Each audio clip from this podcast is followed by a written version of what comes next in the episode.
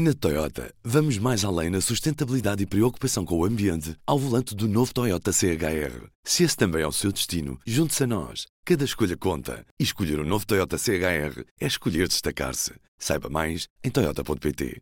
P24. Hoje é sexta-feira, 6 de outubro. Apresentamos a nova gama de veículos híbridos plug-in. Uma tecnologia que veio para mudar o futuro. BMW iPerformance. Rui Rio está pronto para avançar e já tem dia para apresentar a candidatura à liderança do PSD. A Antena 1 avançou que o anúncio será feito no dia 11, próxima quarta-feira, em Coimbra. O horário ainda está em aberto, mas a Rádio Pública adianta que Rui Rio deverá fazer o anúncio durante a hora de almoço e provavelmente numa declaração sem perguntas. Pedro Passos Coelho revelou esta semana que não se vai recandidatar ao cargo de líder do PSD. Desde aí têm surgido possíveis nomes para ocupar o lugar. Paulo Rangel não vai candidatar-se à liderança do PSD por razões familiares. O anúncio foi feito nesta sexta-feira pelo eurodeputado, que agradeceu ainda os apoios que recebeu. Depois de Pedro Passos Coelho ter anunciado que não se vai recandidatar ao cargo de líder do PSD, o nome de Rangel surgiu como uma das possibilidades para ocupar esse lugar. Agora, numa nota enviada à agência Lusa, Rangel afirma que não se vai candidatar e assegura que se manterá neutro em relação a futuras candidaturas para o cargo de líder social-democrata.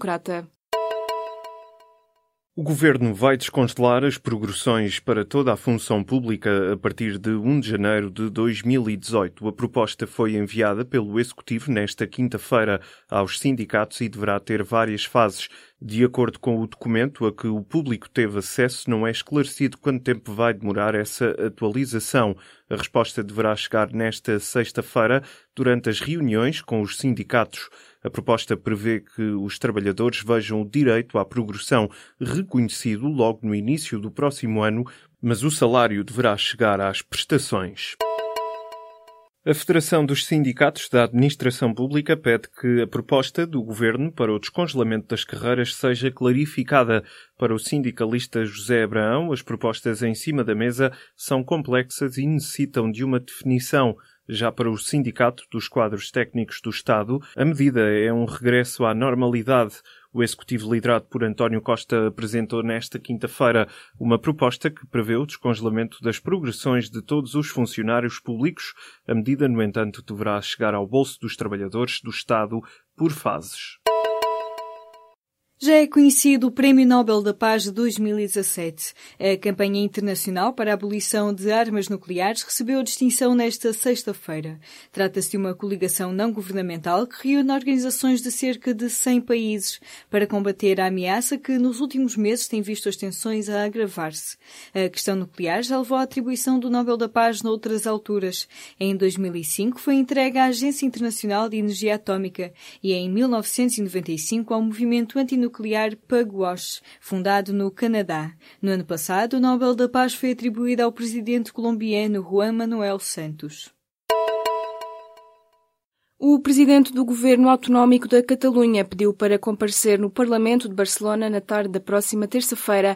O Tribunal Constitucional Espanhol suspendeu a sessão extraordinária que estava marcada para segunda-feira, como medida de prevenção para que não fosse proclamada a independência catalã unilateralmente.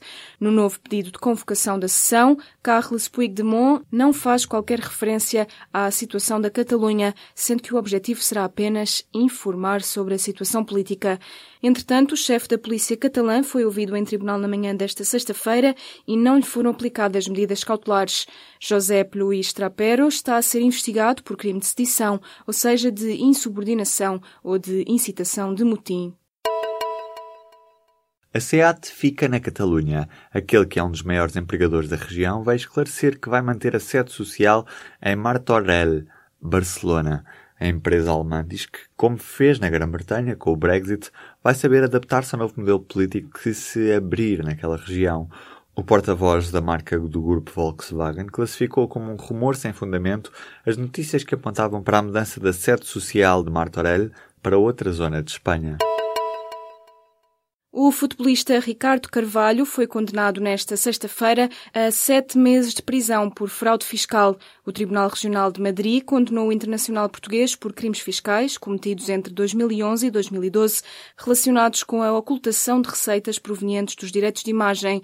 Segundo avançou a rádio TSF, Ricardo Carvalho terá chegado a acordo com o fisco espanhol e a pena de prisão suspensa foi substituída por uma multa. O jogador de 39 anos confessou que cometeu os crimes de que era acusado o que terá atenuado a pena aplicada.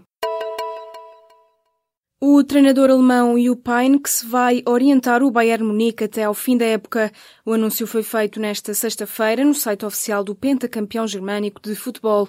Heinz, de 72 anos e já retirado dos relevados, substitui assim o italiano Carlo Ancelotti, que foi despedido na semana passada.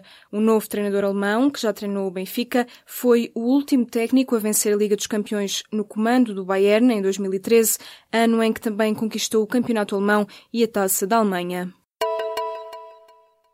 Os desfiles da Moda Lisboa, na qual serão apresentadas as coleções para a primavera do próximo ano, arrancam nesta sexta-feira.